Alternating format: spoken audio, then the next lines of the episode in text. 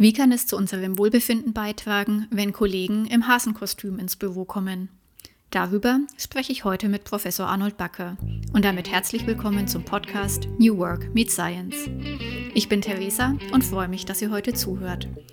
Arnold Backer stammt aus den Niederlanden und daher freue ich mich ganz besonders, dass er mir heute sogar live gegenüber sitzt. Damit haben wir auch eine kleine Besonderheit, unsere erste englische Podcast-Folge. Viel Spaß dabei!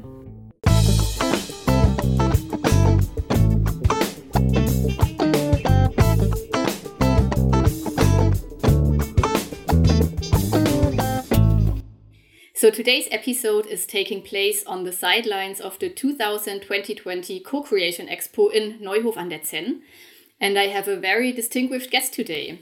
Professor Arnold Bakker is Professor of Work and Organizational Psychology at Erasmus University Rotterdam and founder of the Center of Excellence for Positive Organizational Psychology. He's one of the most cited psychologists worldwide and a passionate art collector. His research focuses on job demands and resources, on burnout and its opposite, work engagement, and how we can foster that. Welcome, Arnold. I'm honored and happy that you are here today. Thank you. Thank you for having me. So, Arnold, let's dive right in. You are here at the Co Creation Expo to give a keynote on the topic of playful work design. A friend of mine sent me a picture in April of him mm sitting at the desk in his office wearing a rabbit costume. Does that count as playful work design? Wow, that's that's an extreme example. So so I, I I have not heard an example like that before, although I know many examples. So so I think if you if you look at the situation of a person in in a, a, rabbit suit or whatever it is. It's it's like perhaps funny, but some people might think, hmm, it's a bit over the top. Mm-hmm. So so it may depend on the culture in the organization whether this is okay. Uh, I can imagine that in a creative company that this wouldn't be a big problem, but in an insurance company it might be a little bit uh, off track. Mm-hmm. But usually when we think about uh, playful work design, we we think of, um, let's say, more subtle things. Like it could be like this this podcast is meant to be like 45 minutes. We could try to end exactly at 45 minutes for example. That would be playish mm-hmm. playerish or um, we could use humor or fantasy in our work to make certain tasks uh, more interesting um, uh, more meaningful uh, you could also think of playful work design in terms of making work more challenging. So, for example, if I need to um, get deal with let's say 200 emails i could make a short competition with myself and trying to get rid of 30 emails in the next hour. That would be designing a little, little bit of competition into my task of dealing with emails. So so we say playful work design is is the combination of uh, two things, namely designing fun, uh, where you use humor and your fantasy to make tasks more fun uh, and play. And uh, the second dimension is uh, designing competition, where you make your tasks more challenging, where you set goals, where you beat the clock, where you beat the previous record that you've made in finishing a certain task, perhaps uh, yeah, these are the two main dimensions of playful work design as we see it. Mm-hmm. And, and maybe very important to, to add is that this is proactive behavior that is quite different from gamification. So proactive behavior means that, that an individual employee or, or an entrepreneur can use this him or herself whereas gamification would be top down would be installed by the company. Mm-hmm. right exactly. So as you've just said arnold coming to work in a rabbit costume might seem a bit over the top and you already gave us some very interesting examples of playful work design like setting a competition with yourself beat the clock and so on. So designing our work in playful ways can be beneficial to our performance to our well-being. Why is that the case well, interestingly, if you if you dive into the literature on play more generally, then we see that well, play is what happens, of course, when children grow up from babies to to let's say 10, 15, maybe maybe a little bit. I'm not a developmental psychologist, but in the early years you play a lot. And what is the function of play? A basic psychological function is that you learn. You learn new things through playing. So when you play with other people, people you learn to socialize and to collaborate and to coordinate. Uh, so it's an important function of play is to um, uh, to learn new things, and um, side effects of that are also that you can be more creative, that you can uh, perhaps be more persistent if what you make playful is it, once you make it playful, it becomes intrinsically motivating to continue doing it. And then even tasks that are more mundane or more boring might become more interesting. And then you will f- continue to put in effort and finish also boring tasks. Mm-hmm. Yeah. And would you say that there are tasks where playful work design is just not possible, or do you think that it's something that you can apply in every area of work? Well, yeah, there are of course situations where uh, I think you can apply it everywhere, but the the way of implementing it will be quite different from somebody working at an assembly line, where you're very stuck in terms of autonomy. You have little autonomy. The assembly line is running, so you need to keep up with the pace if you are um, uh, assembling uh, bicycles, for example, and you're with a team of people and putting together the different parts of the bicycle, you cannot play around and say, okay, now I'm doing the wheel and, and then I'm doing the, the, the steering wheel and, and, and now we switch very fast and that, that would be would not be very efficient. But what you can do at an assembly line is make jokes or try to do um, your your activities and your tasks as precise as possible, uh, be as efficient and smooth as possible as a team. Uh, whereas if you are in a completely different situation, like in a supermarket and you're scanning the groceries of the uh, of the customers, then then you could try to to imagine, use your fantasy to imagine what person is standing in front of you. You could try to find out by asking questions to the customer what the, what the um, uh, what the occupation of the customer is, for example, or you could use humor in the interaction with the customer. And so there are many different situations where, yeah, I, I use playful work design in my presentations, for example, by using nice backgrounds uh, and so forth. So, so I think from from somebody working in a factory till professor, all these different occupations, you can you can use playful work design. Yeah. Yeah, great. So there are basically no limits, and you just have to yeah use your fantasy yeah. and think of new ways. yeah. So we see also that some people are better at it than others. So if you have a lot of fantasy, then you will be more successful in coming up with good examples of uh, of playful work design you will be more creative in, in redesigning your tasks. So, for example, you could have, let's say, a bunch of bureaucratic and boring tasks that you really need to do, but you don't like them because you find them like hindrance demands. Then you could use like a bingo card where you say, every time that I finish one of these boring tasks, I cross one of the numbers, and then when the card is full, maybe you do it as a team. The card is full, you give yourself as a team a present, like a, cake or something. So there are really many different ways in, in which you can make all types of tasks more playful. Mm-hmm. And what's interesting, Arnold, you've just said that for some people it is it is easier than for others um, to yeah implement playful work design. But then on the other hand, earlier you told me that you also created an intervention for playful work design. Mm -hmm. So can you learn playful work design? You, you can learn it, uh, but the implication of what I said is, and, and that's correct, uh, the way we see the data and the results is that some people, when, when uh, how, whatever how long the training is, they will never learn it. Mm -hmm and others they will do it already naturally themselves. So it's just like helping them to do it better. And maybe there is some some group in between that has some talent but not too much but that needs to find extra ways or new tricks to implement it.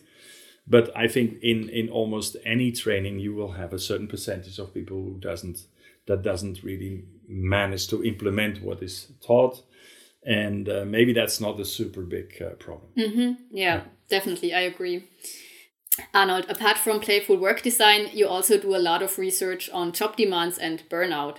And as you know, our podcast is called New Work Meets Science. So, overall, can you tell whether new work and all the changes it has brought is connected to higher job demands and thus maybe even poses a risk for burnout?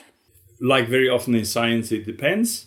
But uh, it's definitely true that, that the last years that we have been confronted confronted with the pandemic have brought new changes in the workplace, hybrid ways of working, working with new devices, working through Zoom meetings, which is not always easy for most people. And if you think about it or try to understand it psychologically, then it means very often that it becomes more complicated to satisfy your basic psychological needs like your need of being together with other people, your need for relatedness. Uh, your need for autonomy can be relatively well um, uh, satisfied if you work from home, for example. You de- decide more for yourself when and what you are doing, perhaps. And your need for competence. I've, I've seen in the past years that there have been some companies very prolific, very uh, competitive, very successful so I think that in any situation, also in crisis situation, people can function. And the question is now: Do these new demands bring in? Are they so um, energy depleting that they might lead to burnout? Well, I think that people, first of all, are very uh, flexible and they adapt very well. Uh, that that doesn't mean that that uh, COVID hasn't been a big problem. It doesn't mean that Zoom meetings uh, haven't been uh, sometimes a problem. But if you use them strategically, it can help uh, very well. Um, the, the, the point is the regulation of the demands and the regulation of your fatigue. And what we see um, uh, when it comes to hybrid ways of working, new ways of working, working anytime, anywhere that there is a higher risk of interference between work and private life. If your work starts to interfere with your private life because there are blurred lines, then it will become more difficult to recover from your work related effort. And if you have that, you will be more fatigued, you will not um, recuperate from your fatigue, and then the next day, you will start the day facing the same demands or other demands, uh, being already in a state of fatigue, and that it will not help you to deal with the demand because if you're tired, you will have more difficulty focusing on your complex work problem or dealing with the request of a client.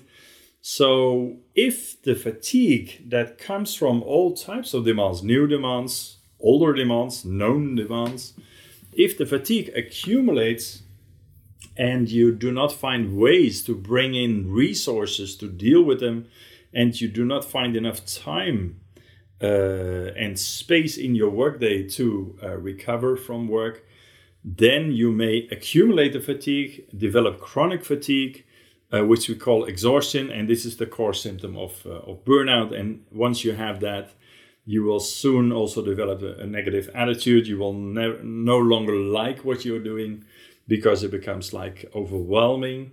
And uh, so, in that sense, uh, it really depends on whether you are a person who likes to let's say integrate work and private life uh, whether you're a person who likes to work with digital media with zoom with computers with internet uh, or are you a person who wants to be who wants to meet others in person? Uh, so i think what is very important here is that people have a choice that they have autonomy to to make the job and the way you do your job fit to the situation and the way you like it and your own strengths. And if that can uh, can be done then then i think uh, uh, also the covid crisis has shown that people can take a lot of uh, misery. Mm-hmm. yeah. Definitely. And you have just um, talked about the relevance of self-regulation in the development or prevention of burnout. Do you have any concrete advice for our listeners on how to effectively regulate themselves in order to cope with high demands or stress? Yeah, yeah. One of the I, I gave already a hint in that that well, when you are tired, you need to recover. Mm -hmm. So recovering would be like you could try to relax by listening to music, watching a movie, uh, look at a series, Uh, you can also try to psychologically detach from your work related activities. So, so not think about it at all by diving into your hobbies or being uh, actively uh, with sport. Um, but this is all reactive. And we see in the literature that people are um, having higher demands, like a higher work pressure. If you have high work pressure, you will spend more time on work, which leaves less time for recuperating from uh, work. And uh, so, so that's like that can start a negative cycle where, where, where demands make you tired, because of the demands, you don't recuperate, and therefore you don't recover from your work-related effort, and therefore the uh, the fatigue is taken to the next day, and so forth and so forth.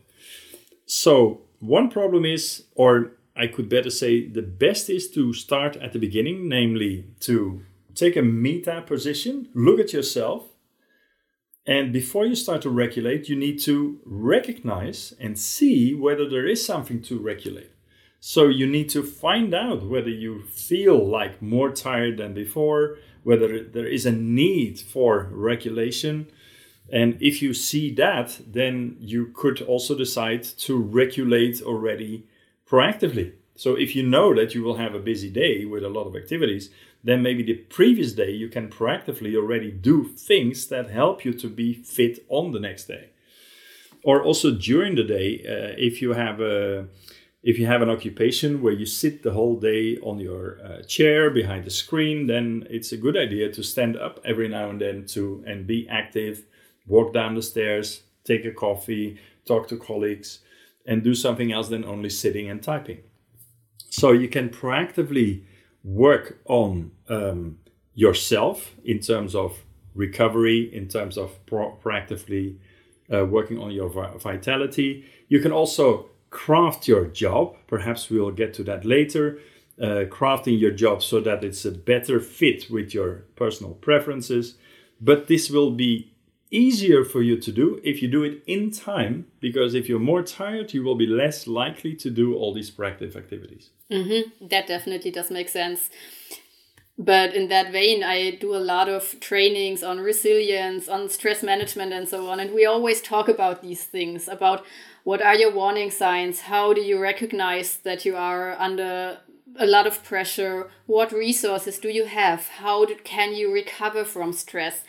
And I find that most of the people I talk to about this, they basically know pretty well mm-hmm. what would help them. They know pretty well, uh, well, probably for me, it would, would be a good idea to do more yoga, or it would help me to um, do phone calls while I take a walk or something. But the, mm-hmm. the issue often is that from knowing to the doing, mm-hmm. that's the hard part. And mm-hmm. I meet a lot of people who just have huge problems doing that and implementing these things, yeah. however small they might be. Do you have, from your experience or also your research, any ideas on how we could cope with that? Yeah. So I want to talk about habits. Um, so, so when you stop smoking, a very good idea is to change the habit of smoking to for another habit, like being active, an active runner, for example, which I started to do. So I'm an active runner. I didn't smoke for 15 or 20 years. I don't even remember, uh, and I, I, I never want to do that again. And uh, so, what you would need to do in order to be proactive at work and to continuously let's say work on a nice workplace for yourself a nice job design engaging workplace and interesting tasks is in my view that is that you would need to habituate this proactive behavior that is one one one way like by doing it again and again and be persistent and understanding that the effects of this come over time so if you practice for running 10 kilometer that will not happen overnight. So you cannot start running and then say, okay, today I will run 10K. No, you will need to build it up. You will first run 2K or maybe 3K. And then you add, like every time, if you add something, it will not be more than 10%. That is the rule. So it could be the same with, with proactive behaviors uh, that you slowly add certain proactive activities and don't do everything at once, but slowly build up new habits. That's that's one thing.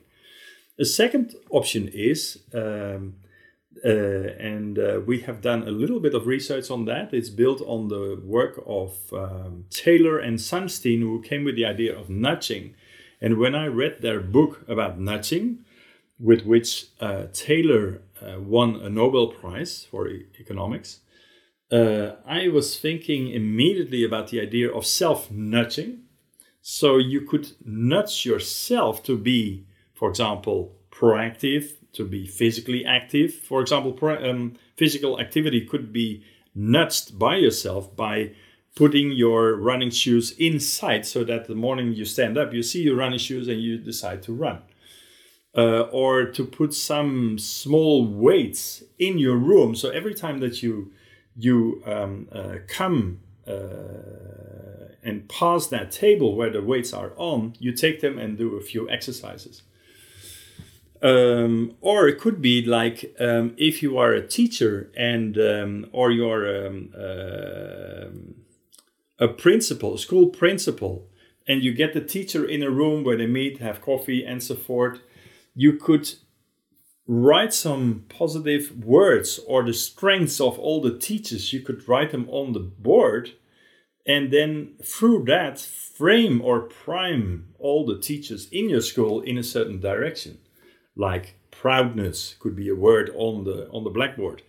Or it could be that you make pictures of all the teachers and you try to find out what each of their strengths are. Write them below the below the pictures.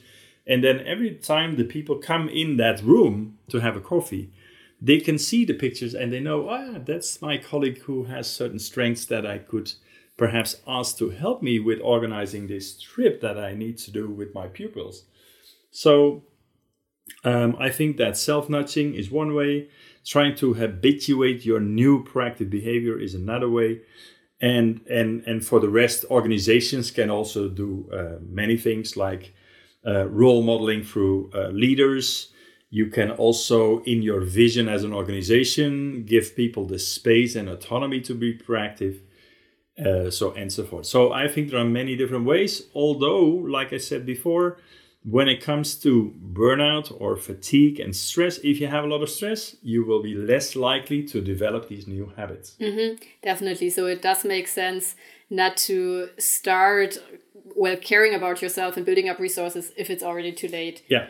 And I think what you're saying is actually an, a very important advice. Like just take small steps, make it easy for yourself.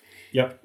Develop small reminders, nudges. Yep and then if you take small steps you see successes and that will motivate you and you yep. will habituate just as you said but you um, just said something interesting because, um, along the lines that of course, it's one thing to individually, each person for him or herself, um, cope with high demands and develop resources and proactively craft their jobs and so on. But then there's also the organizational side. And mm-hmm. would you say that organizations and leaders also have a responsibility concerning employees' um, demands and burnout, coping with stress, and so on? Definitely, definitely. That's where our work started.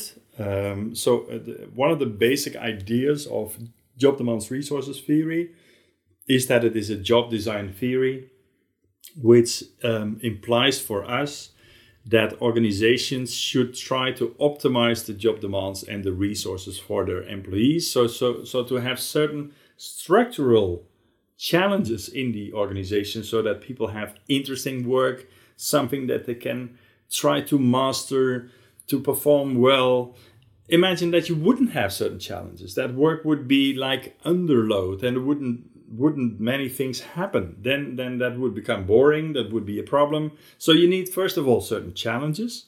Second organizations can really look at their procedures at bureaucracy red tape conflicts um, ambiguity in terms of responsibility. If you take away these so-called hindrance demands then you do a very good job because that takes away one of the big stressors.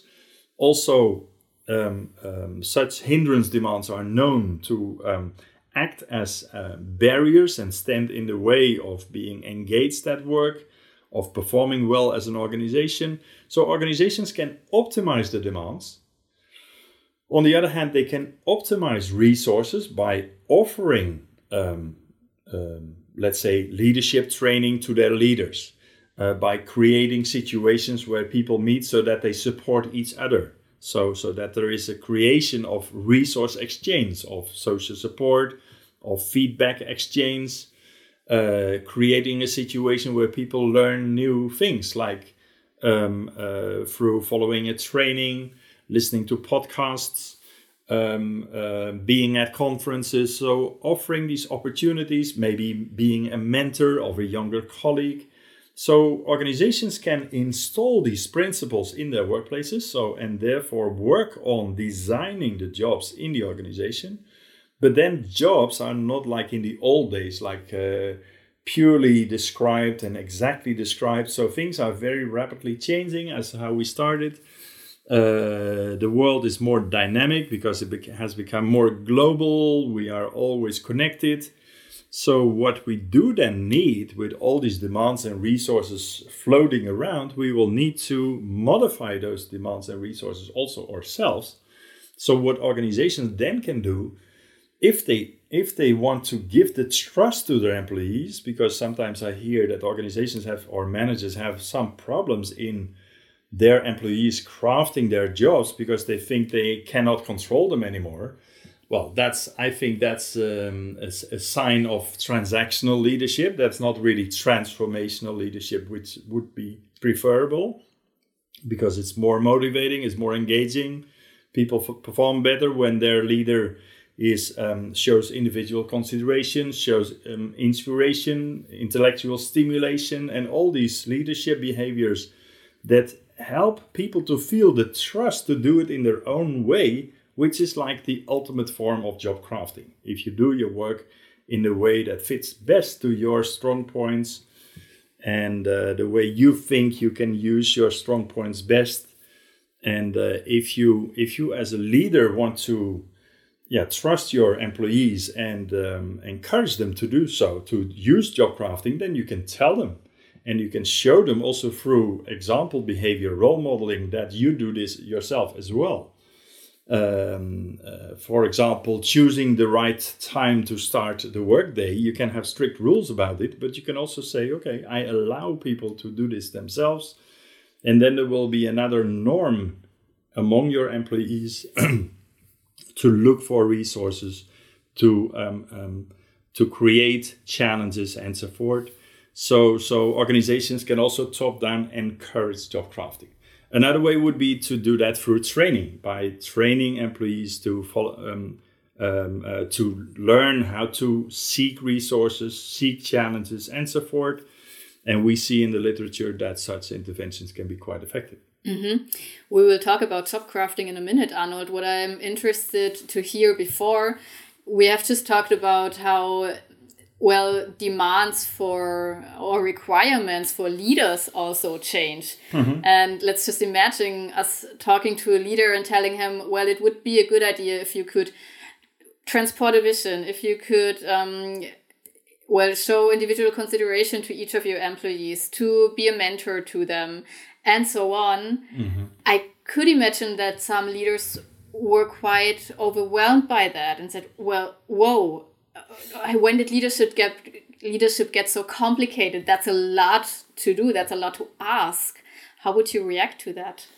Um, yeah, that would be a misinterpretation of how I see it. I think it's quite it can be quite simple. So so when I put it simple, I say leadership is slow or fast. And fast leadership influence is that through your own behavior and your own engagement, you have an effect on your employees. So, if I'm very enthusiastically telling about something we want to accomplish as a group, then that enthusiasm will already cross over to the employees. So that's that's one way to have an immediate impact. You don't need to think about it too much. You just need to be um, to be sure to take care of yourself first. So use self leadership as a leader in order to be engaged so that you can tell your stories you can lead in an enthusiastic and in an, in an engaged way. So, so fast leadership wouldn't need a lot of effort. That's one thing. Second, slow leadership would be all these things that have to do with having an eye for, let's say, individual differences in needs and abilities of employees. So, knowing that everybody is a little bit different and working with that. And that doesn't mean that on a daily basis, you give every day a lot of resources to every person and every day you optimize their demands. No, you can you can in a way create a situation where the structural demands and resources are in place and a situation where people know through the way you communicate that you trust them in doing certain things in their own way, which could be like job crafting, where we will talk about later. Um, um, so, yeah, you can take it as a very heavy role, but basically your role as a as a leader is to coordinate the team effort. And this coordination you can do very practical and you can say, well, it's a transaction, you get paid for it by the organization, so you need to give me the creativity and your effort. But you can also try to smoothen this and to make it more motivational and intrinsically interesting for people by challenging them, uh, by inspiring them, by showing them where you want to go with a good narrative, by being charismatic, by using charisma tactics uh, like uh, using rhetorical questions, using metaphors, having good stories. And that will help people a lot to do it themselves and to make their individual goal to make it the group goal. And then you are a transformational leader. And uh, yeah, I think that that um, yeah partly that for me for I think partly that can be learned again just like we started. Uh, and some leaders will never really learn to be a good leader but um, generally, the, the, the task is not overwhelming, but you need to have an eye for these fast and slow effects. Mm -hmm. And I think what you're saying is actually it can also be pretty reassuring because mm -hmm. it shows you you there are some things that you can learn and where you can change and where you can develop as a leader. Yep. So that's quite important. Mm -hmm. So now we have talked about leaders and organizations and about how individuals themselves can regulate, but you also um, published a quite interesting article where you talk about so-called team boosting behavior with regard to job demands and stress. It basically describes actions by which persons enhance their colleagues' mood or energy. Is this also something that benefits our well being or performance and works, or how can we use that? Yes, when it, when it comes to, to uh, team boosting, we think of certain behaviors of an individual in the team that brings other team members together. So um, uh, we have called that uniting behaviors. Also, the team booster in a team, there's always one or two take that role. Very often, this, this is the case in, in work teams and in sports teams. So, another um, uh, behavior that we have found of these team boosters is that they enhance the mood of the team and they energize the team. So, they, they say, Come on, let's do something together. Let's go together to um, create um, a social event or let's together work on um, that and that topic. Um, or they take the lead in uh, bringing on something in an enthusiastic way without being the formal leader. So, this is something that ha- happens more organically, dynamically, it's emerging. And uh, we have seen in our research um, that team boosters who show this uniting and, and mood enhancing and energizing behaviors that these team boosters they do have an effect on the engagement of the whole team. So the individual influences the team level and that then also helps as a team to perform better um, yeah so so in an organization i think um, it's very nice and interesting to know who are the team boosters and perhaps how can you facilitate help the team boosters to do what they do naturally uh, very well. It's like a good player in in in a team in in a sports team who is like the second or the right hand of the coach and so as a leader you cannot always be there but in the team if somebody is also there who knows how to go about things that can be very helpful. And uh, yeah, I, I've seen that that um, uh, work teams perform better, are more engaged. Uh, sports teams, they um, we have done this research also with uh, hockey teams, for example. They score more goals, win more games uh, when the team booster brings their team um, engagement up.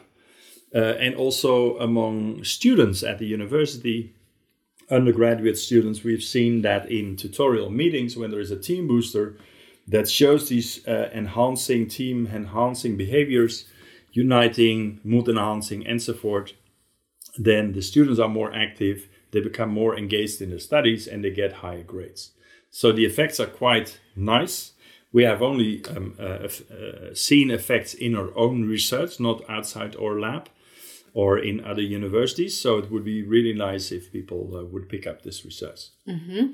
What I would be really interested in, um, the way you explain it, it sounds as if either you are a team booster or you're not. So it sounds pretty uh, trait like, like it's a personality trait and you either have it or you don't do you know something about like contextual factors? Are there situations in which maybe i am a team booster and then in another situation yeah. i'm not a team booster? Yeah that's interesting. That's a very good uh, question Theresa. Uh, uh, so so one of the things we did with the students is to follow them up through several different courses and you see then that sometimes different individuals take the role of the team booster. So definitely it um, it correlates with um, certain uh, personality factors. So if you're more extroverted, then you're more likely to be a team booster. If you're more sociable, that's very helpful, of course, for uniting people. So definitely that plays a role. Um, but you could also think about um, okay, what is your history in a team? Or how experienced are you with the work that is done? If you have, let's say, a little bit longer history, you have more experience, you're confident, and and you uh, go around you are the life of the party as they say with the english expression. Then you will feel okay with being in the middle of the uh, in the center of the attention. And you will feel okay in telling people okay let's go let's do this together let's do that together. And um, so that might definitely play a role.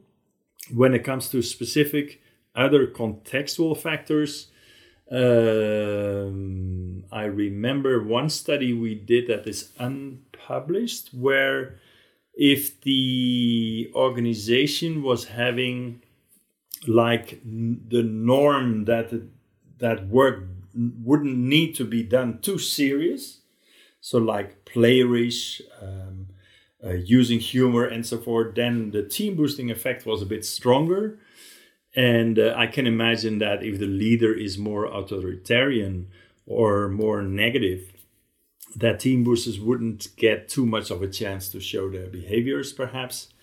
Um, uh, and generally, of course, uh, it might also very much depend on, let's say, whether the other people in the team like the team booster. If somebody takes the lead but you don't like that person, then the effects might be um, might be uh, kind of counter effects, mm-hmm. uh, negative effects. So um, yeah, these these issues uh, may play a role, but we are at the beginning of all this research. Yeah, but it's very interesting, and I think there's still a lot of interesting uh, questions to ask and to yeah. answer then at yeah. the end. Okay, very good, Arnold. Um, now we have um, at various points already touched on the subject of job crafting. So, mm -hmm. one way to increase our resources is job crafting. Could you maybe explain what exactly that is, how it works? So, if I would like to start job crafting tomorrow, what would I need to do? Um, well, if you want to start job crafting tomorrow or today, then what you need to do is first of all take an initiative so you start something new with the aim to change either something in yourself or in the situation. And the goal of that is to create a better future, a better tomorrow or day after tomorrow.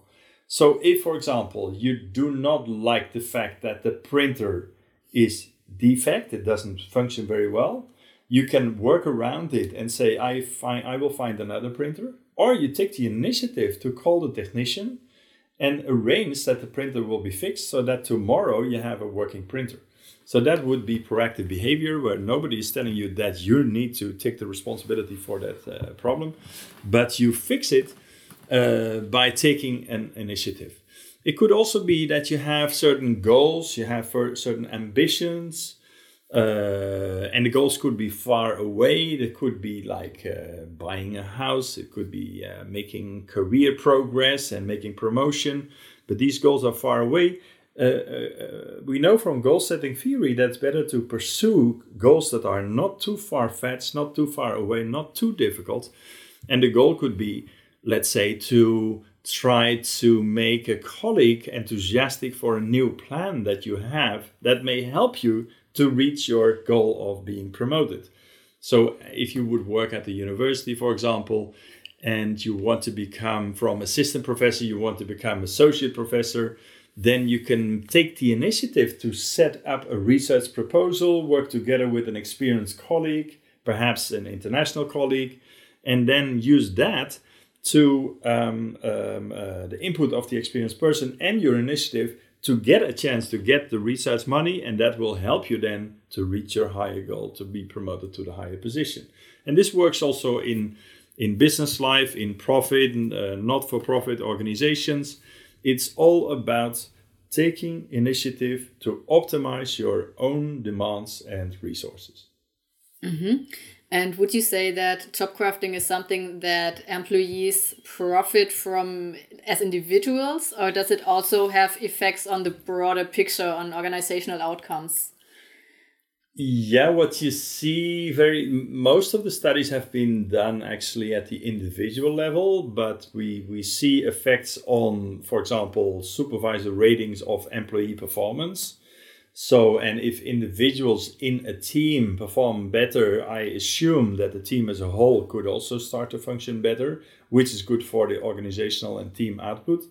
So uh, there is not that too much studies on team level job crafting or organizational level interventions with job crafting. But but uh, if you take all the all the evidence together, like a meta-analysis of Oprea and colleagues from published in 2019, they analyzed the effects in 13 different job crafting intervention studies, and then you see that job crafting helps people to make a better fit between the job and their abilities and preferences, to feel more satisfied with their work, to feel more engaged in their work, to perform better, to let the team as a whole more bet- function better and more effective, and even to have more career success. So, yeah, I think that that most of the research is showing positive effects of job crafting um, at the individual level, but that can be extrapolated to the team level, and some of the studies show team level effects as well. So I assume that this is good for organizations as a whole. And the only research I know showing negative effects is when productivity leads um, to changes in demands and resources that have negative or unfavorable consequences for colleagues for example, if I would reduce my workload, then the workload for my colleagues may in, may increase, and we actually showed that in a study that this increases indirectly the stress levels of um, uh, of your colleagues. But the implication of that is that um, that you need to coordinate your job crafting activities. You cannot do it on your own, particularly not if somebody is dependent on you. So you need to talk about it, to discuss it, negotiate uh, with others uh, in your team and uh, yeah that can very much help to find these positive effects. And and the and the other negative briefly negative effect could be that it can be tiring to take initiatives. It takes effort uh, but in the long run, run it will bring you resources that that you can use to deal with your changing demands. Mm-hmm. yeah.